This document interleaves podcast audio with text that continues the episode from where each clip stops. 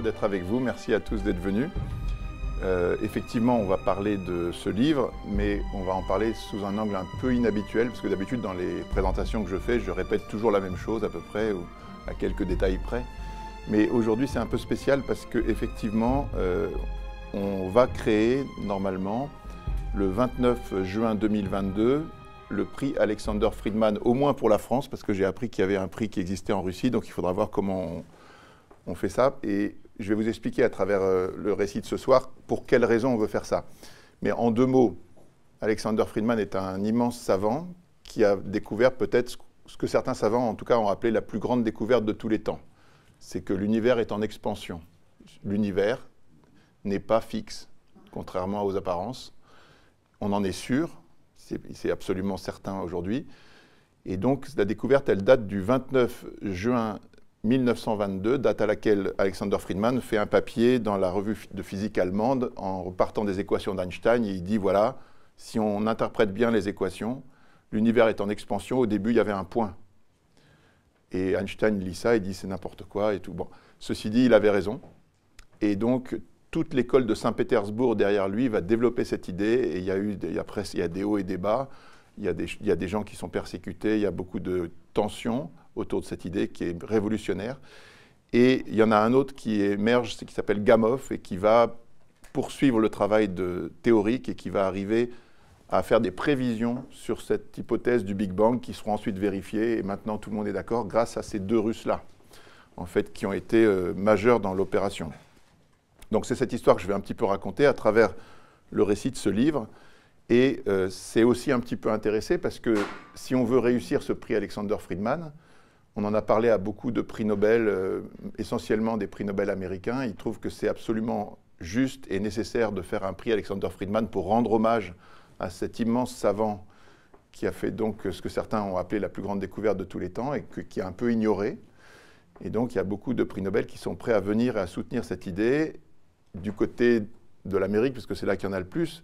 ça serait très intéressant aussi qu'il y ait des Russes qui s'intéressent à ce sujet et qu'ensemble on puisse euh, rendre hommage à Alexander Friedman, 100 ans jour pour jour après qu'il ait déposé cet article dans la revue de physique allemande. Voilà. Alors, je veux revenir et développer un peu plus que d'habitude la partie russe, puisqu'on est dans le dialogue franco-russe. Mais je vais quand même vous raconter l'histoire de ce livre d'abord. Donc, euh, c'est un livre qui parle de la question de l'existence de Dieu. Il y a une seule question dans ce livre, c'est est-ce qu'il existe un Dieu créateur? Et il y a un seul angle, c'est la rationalité. Alors quand on dit que la question c'est de savoir s'il existe un Dieu créateur, c'est-à-dire qu'on ne s'intéresse pas à savoir qui est Dieu, est-ce qu'il s'est révélé, comment vivre avec lui, donc ça c'est non, ce n'est pas, pas dans ce livre. Ce livre c'est juste est-ce qu'il existe ou pas. Et pour savoir s'il existe ou pas, on fait une enquête, une enquête assez large dans 12 domaines différents, des domaines indépendants, et voilà, nous, on, rassemble les éléments, on a fait relire ce livre, on l'a fait aussi en sorte qu'il soit accessible. Et voilà, il nous semble qu'à la fin de l'enquête, dans chaque domaine, à chaque fois qu'on ouvre le dossier, la, conclusion la plus raisonnable, c'est de dire Dieu existe. Mais après, chacun est libre, en lisant, de, faire sa conclusion à lui. Maintenant, si on reprend cette question, savoir si Dieu existe ou pas, c'est une question d'abord qui est euh, essentielle au sens de fondamentale. C'est-à-dire que elle fonde non seulement euh, notre vision du monde, mais les sociétés, euh, enfin c'est fondamental. Pourquoi? Ben, Parce que chacun, un jour ou l'autre, on se pose la question de savoir d'où on vient, qui on est, où on va, qu'est-ce que c'est que la mort, est-ce qu'on va revoir euh, nos parents, nos amis, est-ce qu'il va y avoir une vie après cette vie? Voilà, c'est des questions qu'on se pose. Beaucoup de gens se disent ces questions, elles sont intéressantes, mais elles sont indécidable, c'est-à-dire qu'on peut indéterminer, c'est-à-dire qu'il y a beaucoup de gens qui croient, il y a beaucoup de gens qui ne croient pas, il y a des gens très intelligents des deux côtés. Pourquoi est-ce que moi, avec mon petit cerveau, je pourrais avoir une certitude? Donc si je ne peux pas avoir de certitude, ça veut dire que la question, elle est indécidable et donc inintéressante. Donc je la mets dans un tiroir, je ferme ma clé et j'oublie.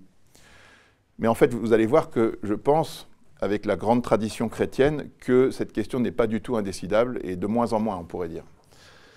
Voilà, donc d'abord elle est euh, effectivement fondamentale, alors non seulement pour les personnes, mais aussi pour les sociétés, parce que s'il n'y a pas de Dieu, c'est-à-dire si, tout est matériel et que tout passe et que dans 100 000 ans il ne reste plus rien de nous tous, euh, ça veut dire que les choses n'ont pas beaucoup de sens en fait, c'est-à-dire qu'il n'y a, rien d'absolu, il n'y a rien qui demeure, il n'y a rien qui permet de, donner une valeur absolue à telle ou telle chose. Tout est passager, tout est un assemblage d'atomes qui se combinent et qui se décombinent, et puis après, voilà.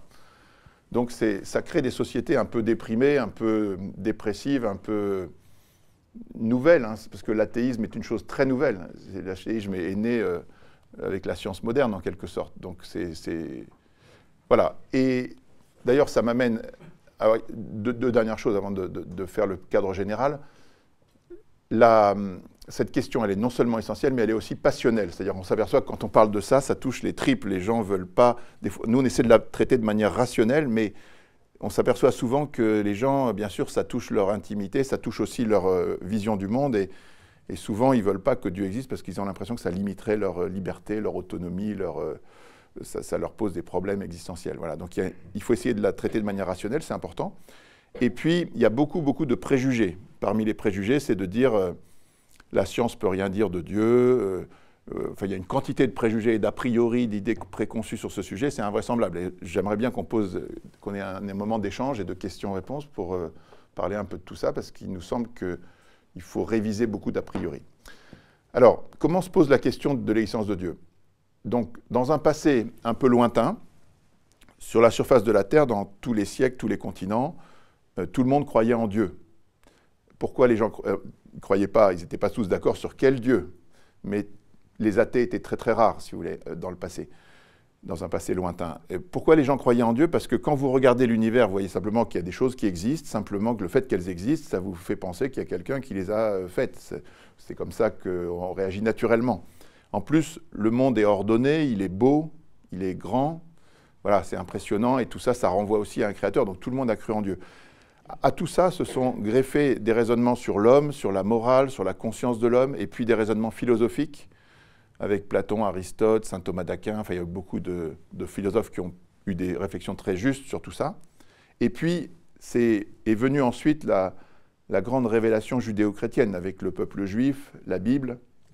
Vous aviez après Jésus, et puis euh, des milliers de miracles, des milliers d'apparitions, des milliers de saints des milliers de personnes qui disent qu'ils ont eu des rencontres personnelles avec Dieu. Donc tout ça, ça fait un énorme paquet de raisons de croire en Dieu qui restent parfaitement valables, à mon avis en tout cas. C'est un gros gros paquet qui a dominé, qui a fait que tout le monde croyait en Dieu pendant des siècles passés. Jusqu'à ce qu'à un moment, la science qui s'est développée en, Occident, dans le monde chrétien, c'est très important, je vous, pourrais vous raconter pourquoi la science est née dans le monde chrétien, parce que le christianisme poussait la rationalité, le logos, mais aussi euh, l'individu, la liberté, le, progrès, euh, la notion aussi d'université, de, rassembler les savoirs pour progresser, pour créer des cathédrales, pour créer des, savoirs qui vont progresser. pour toute cette raison, la science est née en Occident euh, au Moyen Âge, et à un moment, il y a eu les grandes découvertes, donc de Copernic à Freud, en passant par Galilée, Laplace, Darwin, tout ça. Chaque fois que la science progressait, faisait des découvertes étonnantes, on avait l'impression que la religion était sur la défensive, et que la science commençait à expliquer le monde avec un logiciel où l'hypothèse de Dieu n'était pas nécessaire. Vous savez, c'est Laplace qui va voir Napoléon et il lui dit, euh, il raconte son système. Napoléon dit, bah, attendez, euh, Newton avait parlé de Dieu, vous, vous n'en avez pas besoin. Et il dit, non, sire, j'ai pas eu besoin de cette hypothèse. Et donc, effectivement, la science semblait développer un discours nouveau, un discours euh, structuré, dans lequel l'hypothèse de Dieu n'était pas nécessaire, et ça a créé un courant matérialiste extrêmement puissant qui a dominé au 19e, au 20e siècle, en gros. Mais ce qui s'est passé au tournant des 19e et 20e siècles, ça a été de nouvelles découvertes qui ont tout bouleversé, qui font un retournement de la science. Alors ces découvertes, ce sont la thermodynamique d'abord, ensuite la mécanique quantique, la relativité, la découverte, la naissance de la cosmologie, la découverte de l'expansion de l'univers, la découverte du Big Bang, la découverte de la complexité en biologie, la découverte de l'incomplétude en mathématiques même, et puis la découverte du réglage fin de l'univers dans tous ses aspects, dans les données initiales, dans les lois de la physique et dans les lois de la biologie. Tout ça change complètement le paysage. Parce que s'il y a un début absolu au temps, à l'espace et à la matière, dont Einstein nous a dit qu'ils étaient liés, Einstein a fait comprendre que le temps, l'espace et la matière ne peuvent pas être pensés l'un sans les deux autres. Ils sont liés. Personne, jamais aucun philosophe n'avait vu ça, si vous voulez. Euh, que, le temps, que le temps puisse dépendre de la vitesse ou de la gravité, euh, personne n'avait jamais pensé ça. Mais aujourd'hui, on l'a théorisé, on l'a mis en équation, on a fait des prévisions et on a observé que c'était vrai. Donc plus personne ne conteste ça.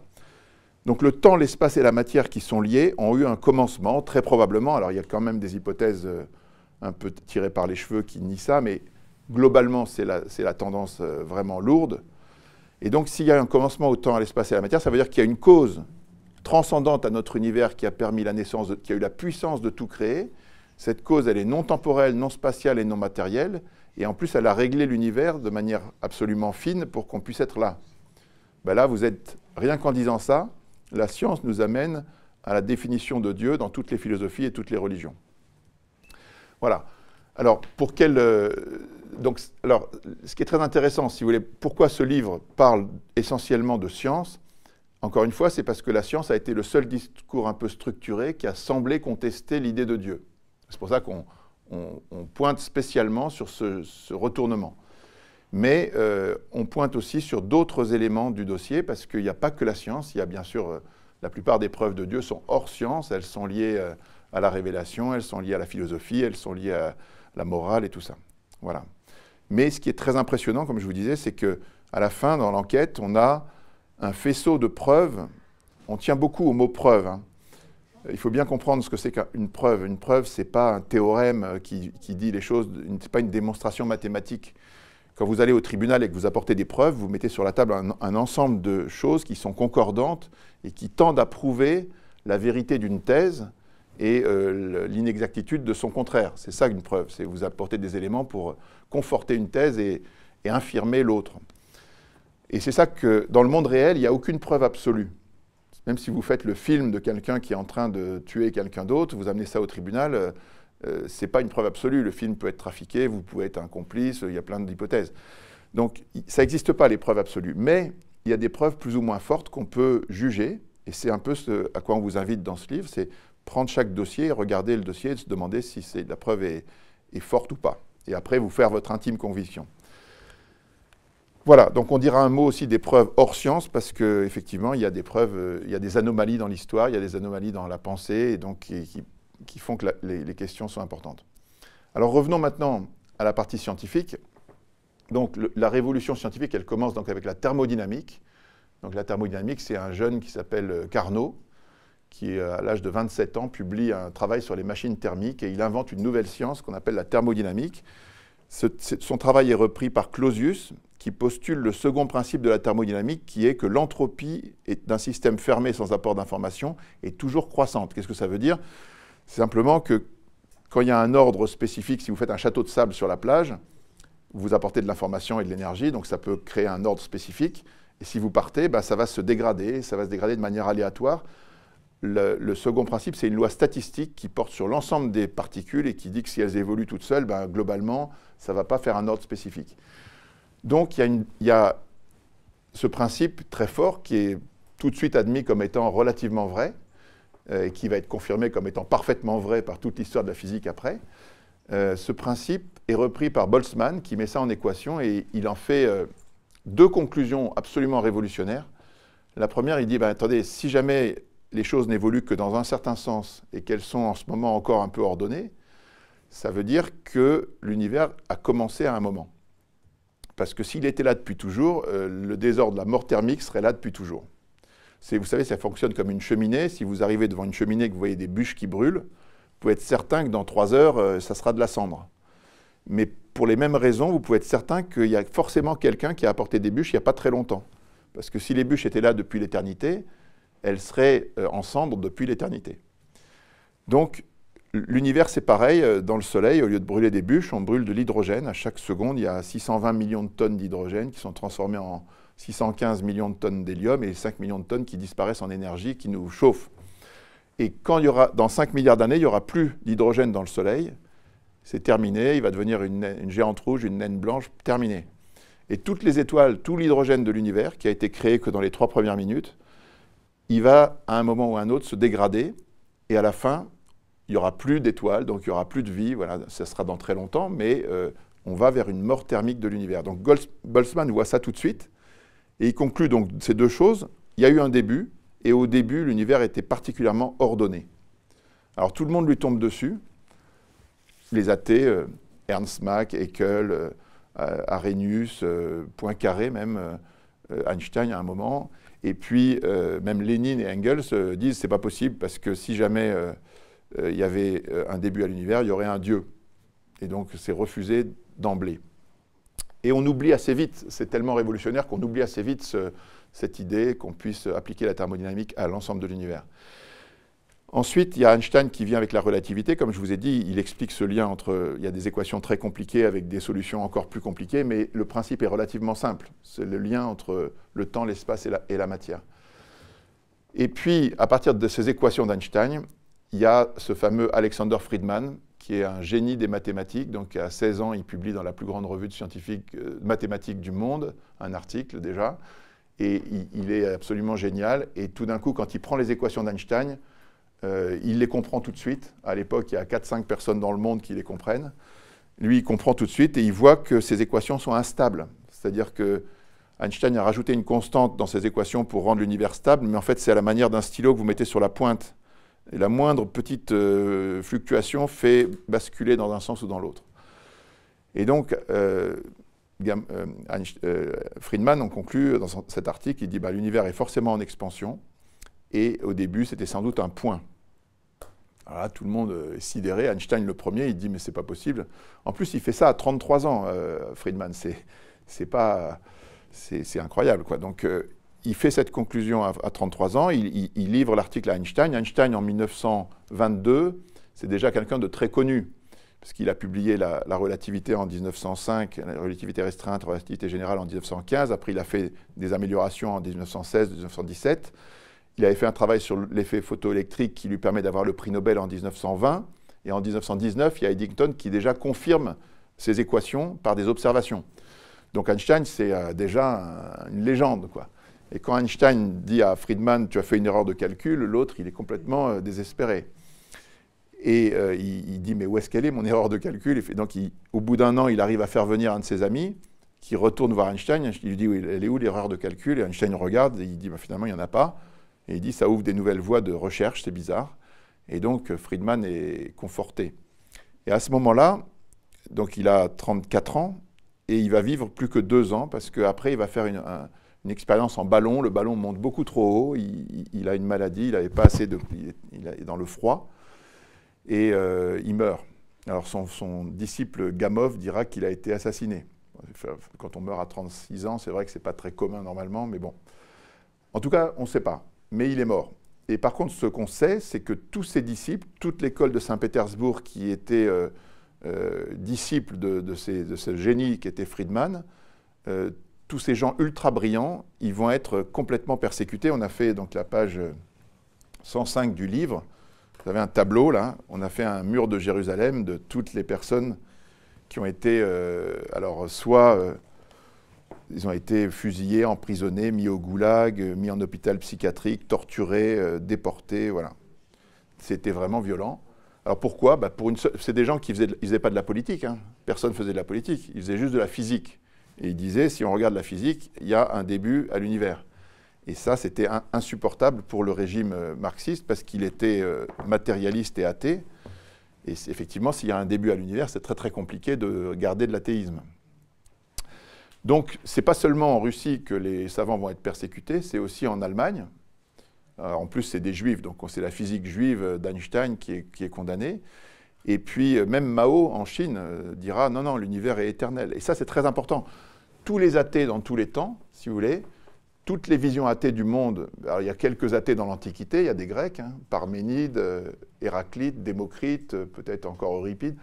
En tout cas, il y a des Romains, Lucrèce, et puis, ça, après, il n'y en a plus beaucoup. Mais quand on arrive dans les temps modernes, il y a des philosophes au XVIIe, XVIIIe, XIXe, des savants, et puis les régimes athées dont je vous ai parlé, tous, sans aucune exception, ils pensent que la matière a toujours été là, d'une manière ou d'une autre, et que l'univers est éternel et que le temps est infini dans le passé.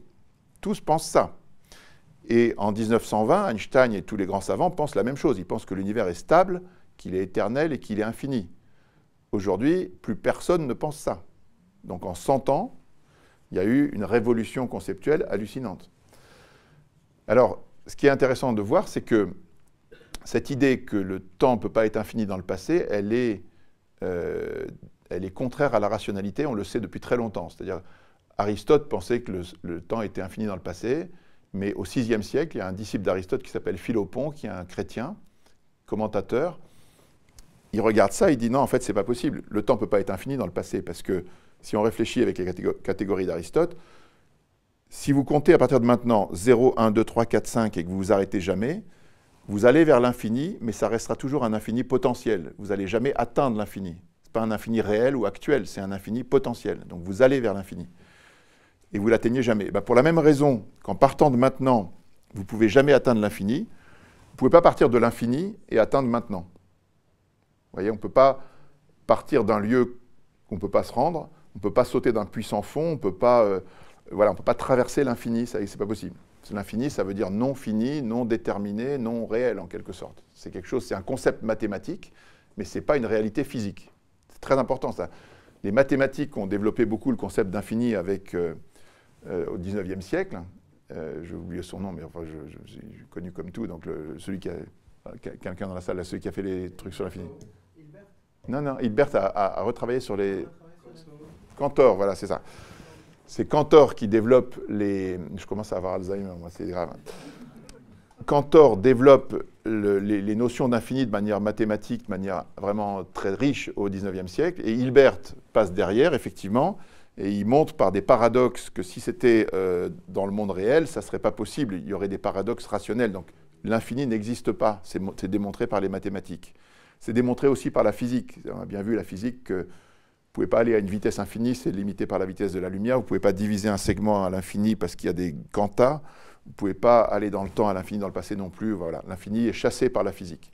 Donc, en, 1922 ou 20, quand les savants pensent que l'univers est stable, il y, a encore, il y a déjà des tas de gens qui savent que ce n'est pas possible, en fait, un temps infini dans le passé. Et la science ne vient que confirmer ça par la thermodynamique et aussi par la cosmologie. Alors, la cosmologie, donc on reprend l'histoire russe. Parmi les pauvres malheureux qui vont être persécutés, euh, il y en a un qui est plus malin que les autres, qui s'appelle Gamov, et il a très bien compris tout de suite qu'il fallait euh, partir. Alors il essaie de partir en traversant la mer Noire, il se fait attraper. Il essaie avec un bateau sur la mer Baltique, il se fait attraper aussi. Et donc il, Et puis Molotov, qui est euh, quelqu'un de pas tendre, on ne sait pas pourquoi, il va le laisser partir. Euh, il lui donne un visa pour aller à un congrès Solvay en Belgique et il part avec sa secrétaire, en fait c'est sa femme, et euh, ils vont partir aux États-Unis, ils reviendront jamais. Et Gamow est un véritable génie, ce n'est pas un grand mathématicien, mais c'est un génie des intuitions, et il se fait aider par des mathématiciens. Il reprend les équations d'Einstein avec les travaux de, de Friedman, et il va dire, bon voilà, si ça s'est passé comme Friedman le dit, alors il fait un récit du début de l'univers. Il dit, au début de l'univers, pendant les trois premières minutes, il y a l'hydrogène qui se crée. Pendant les 15 premières minutes, il y a les atomes légers, c'est-à-dire l'hydrogène plus l'hélium et quelques traces de deutérium, de beryllium et de lithium. Et il dit même la proportion. Il dit qu'il y aura 75% d'hydrogène, 25% d'hélium et des traces résiduelles des autres dans cette phase-là. Et ensuite, l'univers change, il, il, grandit, la densité diminue, et au bout de 380 000 ans, la densité est suffisamment faible pour que la lumière puisse partir en ligne droite. Et donc, il, prévoit qu'il y aura un rayonnement de fond cosmologique, une chaleur qui est émise par l'univers à cette époque, de tous les points de l'univers, qu'on peut encore percevoir aujourd'hui. À chaque instant, aujourd'hui, dans chaque centimètre cube de l'univers, il y a 411 photons qui viennent de 13 milliards d'années de partout et qui euh, qui n'ont pas vieilli, qui datent du début de l'univers. Ça, Gamow le prévoit par les équations. Il le prévoit dans les années 50 euh, et personne n'accorde le moindre crédit à ça, parce que, alors après Friedman, indépendamment de Friedman, il y a un prêtre belge qui s'appelle l'abbé Lemaître, qui en 1927 va faire les mêmes découvertes que Friedman, avec 5 ans de retard, mais il fait indépendant, il connaissait pas Friedman, il fait les mêmes équations, les mêmes découvertes, et en 1929, coup de théâtre, Hubble, avec son observation du mont Palomar, il arrive à voir qu'effectivement, il y a des galaxies, et en plus, ces galaxies s'éloignent d'autant plus vite qu'elles sont loin. Donc il y a une sorte d'expansion de l'univers exactement comme Lemaître et, et Friedman l'avaient prévu. Et donc à partir de là, Einstein va voir au Mont Wilson et il est convaincu, il revient et tout le monde est convaincu qu'il y a une expansion de l'univers. Mais euh, le maître dit, bah oui, aujourd'hui, si on est sûr qu'il y a une expansion, l'univers grandit. Si on rembobine le film dans l'autre sens et qu'on va vers le passé, au début, il y avait un atome primitif. Il retrouve la même idée que euh, Friedman. Il fait ça en 1931 et tout le monde dit c'est n'importe quoi, c'est juste pas possible. Ben, c'est vrai que c'est pas facile à croire que l'ensemble de tout ce qui existe, donc toute la matière, tous les objets, toutes les galaxies, tout ça, à un moment, c'était dans un point 10 milliards de milliards de fois plus petit qu'un atome d'hydrogène, et avec une température gigantesque de 10 puissance 32 degrés. Donc, qui peut penser que c'est sérieux? En fait, euh, personne à l'époque. Et donc, entre 1931 et la découverte des preuves dans les années 60, non seulement euh, l'abbé Lemaître, mais les théories de Friedman et même Gamow et tout ça, ils sont considérés comme des, originaux qui, ont des théories complètement farfelues. Et, c'est très amusant parce qu'ils sont obligés d'arrêter la physique. Plus personne, c'est des immenses physiciens et des immenses théoriciens. Ils sont obligés de partir dans l'industrie, ils vont faire autre chose parce que personne ne considère que c'est sérieux. Et finalement, qu'est-ce qui se passe dans les années 60 Il y a deux choses. Il y a Robert Wilson, donc celui qui a préfacé notre livre, c'est pas n'importe quel prix Nobel de physique, c'est celui qui a observé pour la première fois ce fameux rayonnement de fond cosmologique. Robert Wilson, par hasard, va découvrir qu'effectivement, il y a un rayonnement de fond euh, avec une température très basse, de, à peu près 2,72 Kelvin, dans toutes les directions. Au début, il croit que c'est une erreur de son matériel. Finalement, à Princeton, juste à côté, on lui explique que, que avait prévu ça et qu'effectivement, c'est pratiquement la température. Gamow avait prévu 5 degrés. En fait, il le trouve à 3 degrés. Et donc, euh, c'est euh, stupéfiant, tout le monde est stupéfait.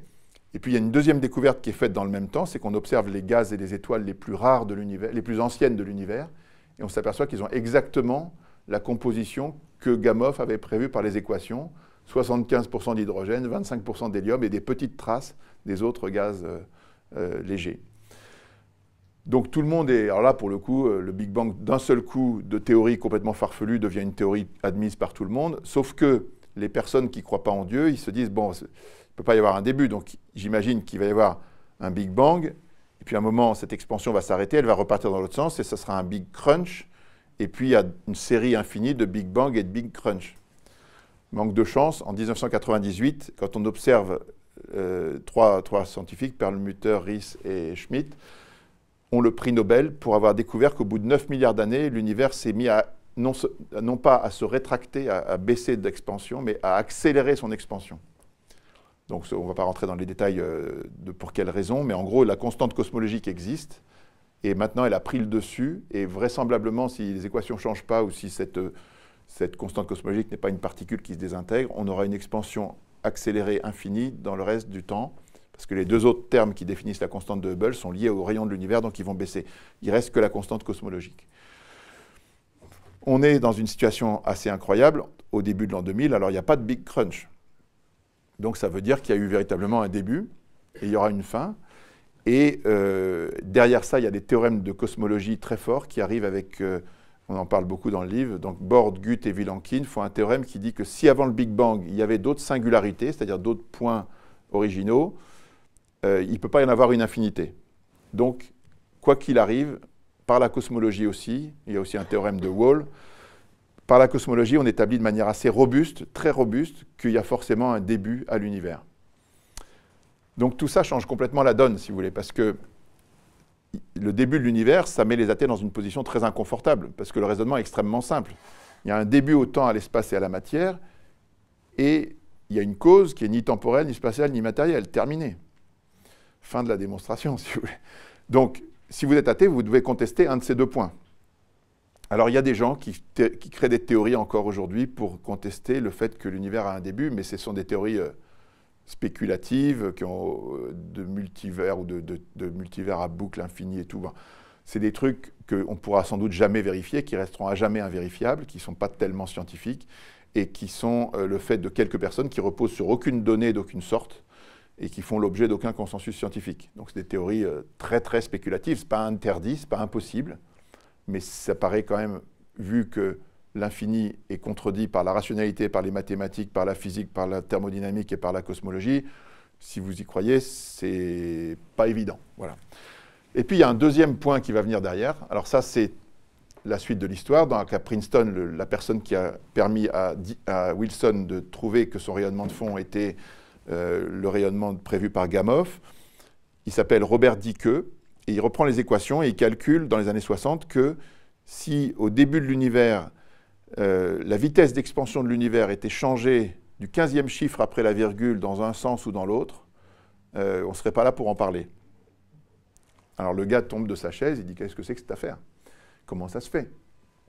Et puis derrière lui, il y a des dizaines de scientifiques qui vont faire des dizaines et des dizaines de remarques comparables sur toutes les données initiales de la physique, c'est-à-dire les données de l'univers initial, mais aussi les constantes, la constante de gravitation, la constante de structure fine, la constante cosmologique, la taille de l'électron, le poids de l'électron, du proton, du neutron. Si vous changez toutes ces données-là, il y a 30 chiffres à peu près qui structurent toute la physique. Si vous en changez un de 10% ou parfois même de 120e chiffre après la virgule, euh, tout se détraque et l'univers décolle pas. C'est un peu comme si vous voulez un 747 où vous avez 30 cadrans. Pour que le 747 décolle, il faut que le pilote y mette les cadrans exactement sur la bonne euh, valeur, sinon ça se crache. L'univers, c'est ça. Alors la question qui se pose, c'est qui a fait ce réglage? Euh, Ce qui vient naturellement, bien sûr, c'est ce que disait Einstein, c'est euh, quiconque est investi dans les lois de la physique s'apercevra de l'existence d'un esprit infiniment supérieur à celui de l'homme. Voilà, c'est une phrase assez connue. Et c'est ça qui est naturel. Si vous, voyez ce réglage, vous dites, ben, il y a quelqu'un qui l'a réglé. Alors il y a quand même une autre hypothèse pour les athées, c'est ce qu'on appelle les multivers. C'est-à-dire si vous êtes athée, vous ne croyez pas qu'il y a une intelligence qui a voulu ce réglage, vous dites ça s'est fait par hasard, mais pour que ça se fasse par hasard, il faut qu'il y ait un nombre d'univers absolument considérable. L'infini n'existe pas, mais les théories qui circulent aujourd'hui, théorie des cordes par exemple, c'est 10 puissance 500 univers. 10 puissance 500 univers, je ne sais pas si vous voyez ce que ça veut dire. Euh, en général, quand on dit ça, les gens disent oui, pourquoi pas. Mais un milliard, vous savez ce que c'est qu'un milliard 10 puissance 9 c'est euh, si, je vous demandais de compter jusqu'à un milliard euh, en, prononçant un chiffre à chaque seconde, jour et nuit, il vous faudrait 30 ans. Si je vous demande de compter jusqu'à un, milliard de milliards, il vous faut deux fois la durée de l'univers. Si je vous demande de compter jusqu'à un milliard de milliards de milliards, il vous faut deux milliards de fois la durée de l'univers. Donc ça fait beaucoup de temps, si vous voulez. Et donc, là, on n'est qu'à 10 puissance 27 pour aller à 10 puissance 500, c'est des milliards de milliards de milliards de milliards de... Vous voyez Donc, vous avez le droit de croire ça, qu'il y a quelque part une machine à créer des univers en nombre infiniment plus grand que les particules qui existent dans notre univers. Pourquoi pas? C'est possible, mais c'est quand même très spéculatif, on va dire. Donc si vous êtes athée, vous êtes obligé de croire ça, par contre. Et puis là, on est dans le domaine de la physique. Mais il y a un autre domaine, c'est un des plus beaux chapitres, je trouve, du livre, c'est le domaine de la biologie. Parce que la biologie, euh, on s'est aperçu que le saut pour passer de l'inerte au vivant, c'est euh, pas du tout ce qu'on croyait dans le passé. Dans le passé, on pensait, on croyait à la génération spontanée, si vous voulez. On croyait que quand vous mettiez un peu de matière, il y avait du vivant qui sortait comme ça. Les gens, quand ils faisaient des voyages en bateau, ils mettaient des sacs de farine, et puis au bout de 30 jours, euh, il y avait des vers dans, la farine. Donc ils disaient, bah, génération spontanée. Et ben en fait, Pasteur a montré que ce n'était pas vrai, c'est des microbes, c'est des organismes vivants qui sont là avant. Et donc, Darwin et les autres disaient, bon, bah, c'est quand même euh, sans doute euh, dans une petite mare d'eau chaude, des molécules qui se sont frottées les unes avec les autres, et ça a provoqué de la vie. Ça, c'est ce qu'on croyait. En fait, ce n'est pas du tout ça. La vie, si vous voulez, sur la Terre, euh, tout ce qui est vivant, des bactéries à l'homme, en passant par toutes les plantes et tous les animaux, c'est composé de cellules. Dans une cellule, pour qu'une cellule existe, il faut qu'il y ait de l'ADN qui est un langage ultra sophistiqué, qui, fascine nos savants, qui, qui, est apparu tout seul il y a 3,8 milliards d'années de manière parfaite, et il, code tout le vivant, il n'y a pas d'autre code. C'est un code magique qui, est apparu il y a 3,8 milliards d'années et qui code tout. Mais ça ne suffit pas. Quand vous avez de l'ADN, vous n'avez pas de la vie. Il faut aussi qu'il y ait une, membrane, et dans la membrane, des protéines en nombre d'au moins 200 types de protéines différentes. Si je vous dis ce que c'est qu'une protéine, donc vous savez, c'est des acides aminés qui se mettent les uns après les autres. Il faut qu'ils soient dans le bon ordre. S'ils ne sont pas dans le bon ordre, ils ne codent pas la bonne, euh, le bon codon, le bon ARN et tout ça. Donc en fait, euh, en plus, il faut qu'ils aient une forme 3D et qu'ils soient tous lévogyres, mais peu importe. Donc si vous avez 22 acides aminés qui sont utilisés dans, le vivant sur la Terre, euh, si vous les avoir dans le bon ordre, sur 1000, euh, une grosse molécule de 1000 acides aminés, c'est 22 puissance 1000, la chance de l'avoir dans le bon ordre. 22 puissance 1000, c'est à peu près 10 puissance 1500. 10 puissance 1500, c'est la chance que vous, une chance sur 10 puissance 1500, c'est la chance que vous avez de gagner au loto contre 10 milliards d'habitants de la planète toutes les semaines pendant deux ans. Vous voyez le genre? C'est juste euh, difficile. Et puis quand vous avez ça, si vous mettez, il faut qu'il n'y ait pas une protéine, il faut 200 au même endroit. Et il faut aussi qu'il y ait le métabolisme, le ribosome, enfin bon, voilà. Les gens, quand ils ont vu ça, ils, ont fait des découvertes, ils se sont dit, mais euh, c'est pas du tout, le, passage de l'inerte au vivant, c'est pas un petit saut, c'est un gouffre immense qui fait 100 000 km. C'est un truc de dingue. Et c'est pas. Alors, quand on dit ça, on ne dit pas qu'on euh, n'a pas franchi ce gouffre, puisqu'on est là. C'est que d'une manière ou d'une autre, c'est arrivé. Mais ce qu'on dit, c'est que les réglages, l'improbabilité de passer d'une rive à l'autre, elle était gigantesque. Il fallait que dans les lois de la nature, il y ait des réglages absolument fous pour parvenir à ce que la vie puisse émerger. Parce que, attention, on est, avant la sélection naturelle, puisqu'il n'y a pas de vie la, sélection naturelle, elle existe que quand il y a la vie. On peut faire un processus d'essai-erreur. Là, il n'y a pas de vie, on est avant. Donc c'est juste les lois de la nature qui font que les, atomes bougent comme ça et qu'ils arrivent à faire à un moment une cellule. Voilà. Moi, je suis assez convaincu que la science va y arriver de trouver comment ça s'est fait. Mais on montrera que c'est un réglage absolument fou. Dans les chiffres que donnent les scientifiques eux-mêmes là-dedans, quand ils chiffrent la probabilité de, des constantes physiques, on arrive à 10 puissance 100, un peu plus. Bon. Quand on chiffre la biologie, on arrive à 10 puissance 340 000. Donc ça n'a aucun sens. Voilà. voilà, donc tout cet ensemble d'éléments font qu'on peut dire de manière assez certaine que la science a changé de camp, que la science maintenant plaide de manière très très forte pour l'existence de Dieu. Et d'ailleurs, la plupart des savants restent quand même euh, athées, beaucoup de savants sont athées, et on a rassemblé euh, dans un chapitre 100 citations de savants contemporains, dont 62 prix Nobel, qui, disent leur surprise quant à l'intérieur de la science, de leur science, ils arrivent à, prononcer le mot de miracle ou le mot de Dieu, tout ça. Voilà. Donc la science a basculé. Euh, c'est donc un schéma qu'on a mis à page 30. Euh, c'est un peu voilà, c'est ce schéma-là, on appelle le grand retournement. C'est-à-dire que la science qui a, pendant longtemps euh, plaidé dans un certain sens, elle s'est retournée.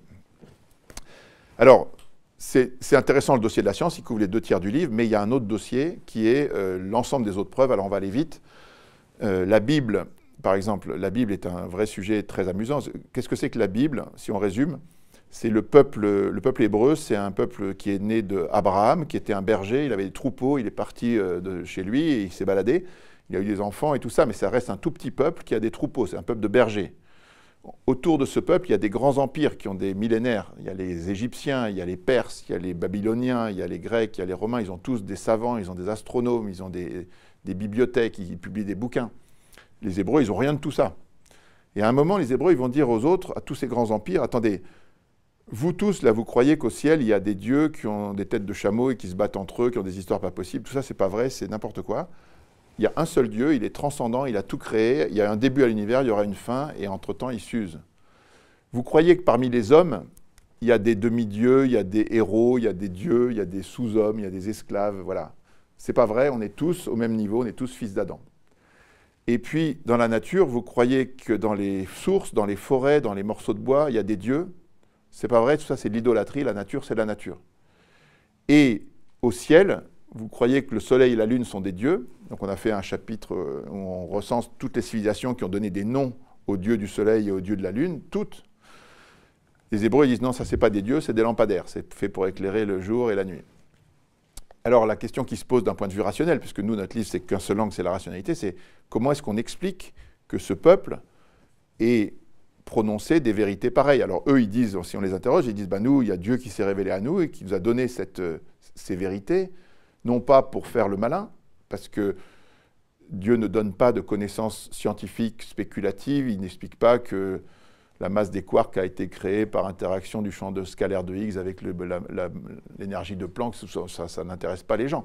Ou alors, il ne donne pas de connaissances philosophiques, il ne donne pas de connaissances euh, historiques, ce n'est pas le but de la Bible. Le but de la Bible, c'est de mettre en relation vraie avec Dieu.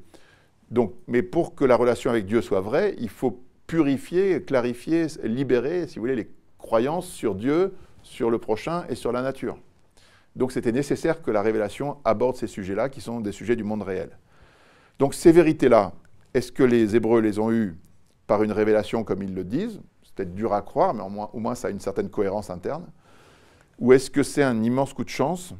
Est-ce qu'ils ont eu la chance d'avoir raison sur tout ça, contre tout le monde, de manière, alors que c'était des croyances de toute leur époque, de tous les grands empires, c'était contre-intuitif par moment et tout. Voilà. Chacun librement dira oui ou non à ces deux thèses. Et puis après, on peut considérer le peuple juif en lui-même. Il y a 4000 ans ou 3000 ans, le peuple juif, il, reçoit des prophètes, et euh, ces prophètes lui disent qu'il est un peuple élu, qu'il est un peuple éternel.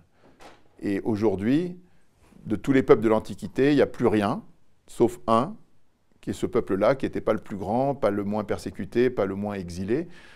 Comment on explique que les Goths, les Ostrogoths, les Visigoths, les Parthes, les Coptes, les, non pas les Coptes, mais les, Élamites, tout ce que vous voulez, ils ont tous disparu. Euh, les Gaulois ont disparu, les Romains ont disparu, ils n'ont plus la même religion, ils n'ont plus la même langue.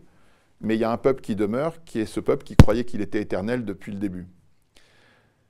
Comment vous expliquez ça? Chacun se positionnera. Explication A, ça vient de Dieu, donc c'est assez cohérent. Explication B, c'est un coup de chance encore. Voilà, ça défie toutes les lois de la sociologie et de l'histoire, mais vous avez le droit de croire ça. Pareil, après, sur un jeune homme de 30 ans qui sort de Nazareth, qui va prêcher euh, dans la nature avec des... Il trouve quelques amis, et puis euh, trois ans après, il est arrêté, crucifié, il meurt. Cette affaire doit s'arrêter là. Il doit... Bon, comment vous expliquez que ce jeune homme qui a dit « Le ciel et la terre passeront, mes paroles ne passeront pas », il a fait le best-seller le plus grand de tout l'univers, il, a fait, euh, il a coupé l'histoire en deux, il fait que quand on signe des contrats ou quand on se marie dans tous les coins du monde, on fait référence à la date de sa naissance. Euh, il n'y a, personne qui a changé l'histoire du monde comme lui. Comment vous expliquez ça? Ça défie toutes les lois euh, normales du monde. Et puis, parmi les miracles, hein, qui sont innombrables dans l'histoire de l'Église, l'histoire d'Israël ou, Jésus, on en a choisi un parce qu'il est relativement incontestable. Il est c'est le miracle de Fatima, qui concerne la Russie d'ailleurs, euh, entre parenthèses, un petit peu. Euh, à Fatima, donc, il y a des enfants qui ont 10 ans et qui, sont, euh, qui disent qu'ils voient la Vierge Marie. Ils la voient tous les 13 du mois, à partir du 13 mai 1917. Et ils disent que le 13 juillet, ils disent dans trois mois, donc le 13 octobre à midi, la Vierge fera un miracle pour que tout le monde croit. Alors, ce qui est intéressant dans cet euh, épisode, c'est qu'on est dans un pays totalement anticlérical. Les dirigeants, le gouvernement est franc-maçon. Ils ont expulsé toutes les congrégations d'église et ils ont euh, mis à la tête de tous les journaux des anticléricaux. Donc, tous les grands journaux de l'époque sont anticléricaux. Et donc, on a demandé à l'Université de Lisbonne et à la Bibliothèque nationale du Portugal de nous donner, de faire des recherches pour nous trouver tous les articles qui ont été publiés sur le sujet avant, pendant et après le miracle. Et, on a recensé tout ça dans le livre. Euh, c'est très amusant. Au début, les gens disent c'est n'importe quoi, c'est une création des jésuites pour gagner de l'argent, il y a des, explications euh, foireuses. Sur le moment, il y a un journaliste qui est là avec un photographe et il rapporte honnêtement dans son, journal qui s'appelle O Seculo, qui est le plus grand euh, du Portugal, il dit bah oui, il y a eu un miracle, il était complètement étonnant, même terrifiant, et tout le monde l'a vu, même à 40 km à la ronde. Et puis, après, les journaux anticléricaux vont dire c'est n'importe quoi, mais ils donneront jamais la moindre explication rationnelle. Donc, qu'est-ce qu'on donne par rapport à des événements comme ça? C'est un exemple de miracle. Euh, est-ce qu'il y a une explication rationnelle? Pareil, on peut dire une explication A qui consiste à dire qu'il y a eu véritablement une apparition de la Vierge Marie à ses enfants. C'était surnaturel, il prévoit un truc surnaturel, ça a une certaine cohérence. Mais si ce n'est pas le cas, s'il n'y a pas de Dieu, alors comment ça se fait? Est-ce que euh, c'était une supercherie? Est-ce que c'est ce qui s'est rien passé? Est-ce que c'était un, phénomène météorologique? Est-ce que c'était ceci, cela? Mais comment vous expliquez que des enfants de 10 ans euh, connaissent trois mois à l'avance le jour et l'heure d'un miracle météorologique qu'on n'a jamais vu dans l'histoire de l'humanité Vous voyez, c'est invraisemblable. Et derrière cette histoire de Fatima, il y a toute une série de prophéties, notamment sur la Russie. la Russie est nommée à Fatima, euh, et, donc il y a toute une histoire euh, qu'on rapporte légèrement dans le livre, mais ce n'était pas l'objet. Voilà. Voilà, on met sur la table toutes ces choses-là. Il y a aussi des choses sur la morale, sur le bien et le mal, sur l'épreuve philosophique classique, dans celle de la contingence qui est très belle et tout ça. Ça fait toute une série de dossiers qui sont tous indépendants, qui nous amènent à la conclusion que, à notre avis, euh, voilà, chacun se fera son avis, mais nous on dit que le matérialisme est devenu totalement irrationnel. C'est-à-dire c'est une position qui est possible, mais c'est une croyance, et c'est une croyance qui n'a plus aucun appui dans la raison. Voilà, alors maintenant, euh, revenons au thème initial de, Friedman. Donc ce livre, il s'est bien vendu, il a bien marché. On a eu la chance d'avoir des, des, gens qui ont cru à ce livre. le Figaro Magazine en a fait sa couverture, ça, ça bien, c'est bien parti. Maintenant, on a vendu 130 000 à peu près. Et euh, donc ça continue. Donc on est content de tout ça. Mais ce qu'on voudrait derrière, c'est bien de vendre des livres, mais le vrai sujet, c'est que le monde se pose cette question est-ce que Dieu existe ou pas? Parce que si jamais on se mettait d'accord sur ça, ça créerait une certaine cohésion quand même, ça créerait une certaine. Il y aurait des, choses plus. Euh, de l'espérance aussi, parce que si Dieu existe, ben peut-être qu'il y a une vie après tout ça, peut-être que le monde a du sens, peut-être qu'on peut chercher qui il est aussi. Voilà, donc on, veut faire du, mettre cette question sur la table. Moi, je propose des débats à tous les gens qui nous. Il y a eu des articles qui ont contredit ce livre. À chaque fois, j'ai proposé à des gens qu'on échange publiquement, de manière filmée. Pour l'instant, il n'y a pas beaucoup de gens qui disent oui, hein, je peux tout vous dire. Mais euh, derrière ça, cette idée du prix Friedman, elle est un peu liée à, ce livre, à, cette idée. Ce livre euh, surfe sur une vague, mais cette vague, je vous ai amené un, livre qui vient de sortir aux États-Unis, là, ah non, c'est pas celui-là que j'ai amené, je me suis trompé. Mais il y, a des, tas de livres qui sortent euh, aux États-Unis régulièrement sur ce thème-là que la science s'est retournée. Donc ce n'est pas, pas nous qui avons inventé ça, si vous voulez. C'est dans l'air du temps. Cette vague, elle existe. Nous, on surfe sur cette vague. Voilà. Et la question que Friedman a posée, en fait, c'est un peu le thème de, ce, de cette rencontre qu'on va faire donc le 29 juin dans le cadre d'un salon qui s'appelle Time World, qui va être dans l'université de la Sorbonne, qui est donc la première université du monde chrétien. Euh, à la Sorbonne, on va donc, la partie scientifique à Jussieu, on va euh, remettre ce prix Alexander Friedman en présence d'un certain nombre de prix Nobel, j'espère, en présence de personnalités, j'espère qu'il y aura des personnalités de, Russie et puis du monde entier qui viendront pour, euh, sur le thème la science face au mystère de l'origine du monde. Parce que c'est ça, en fait, que, Friedman a mis sur le tapis. Ça n'existait pas avant. La, cosmologie n'était pas une science. Personne ne s'occupait de ça. Il, y avait pas de, il a fallu attendre des années 70 pour avoir des, prix Nobel en cosmologie. Donc, euh, il a créé cette science, enfin avec Einstein, et euh, cette science change notre vision du monde.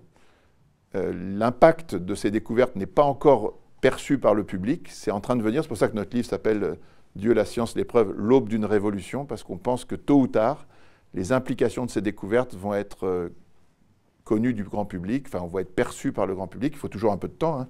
Sur euh, Copernic ou Darwin, ça a pris des siècles, voire des décennies, peut-être.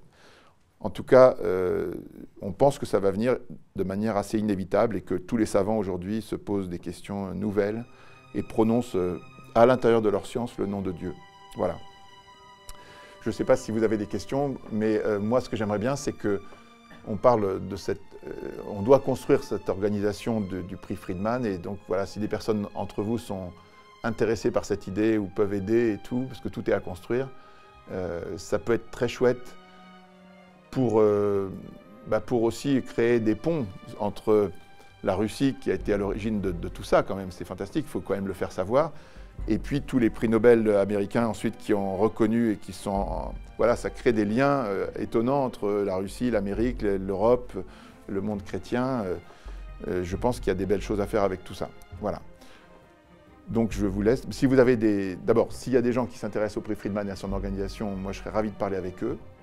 Et puis, si vous avez des questions, ben, c'est comme vous voulez.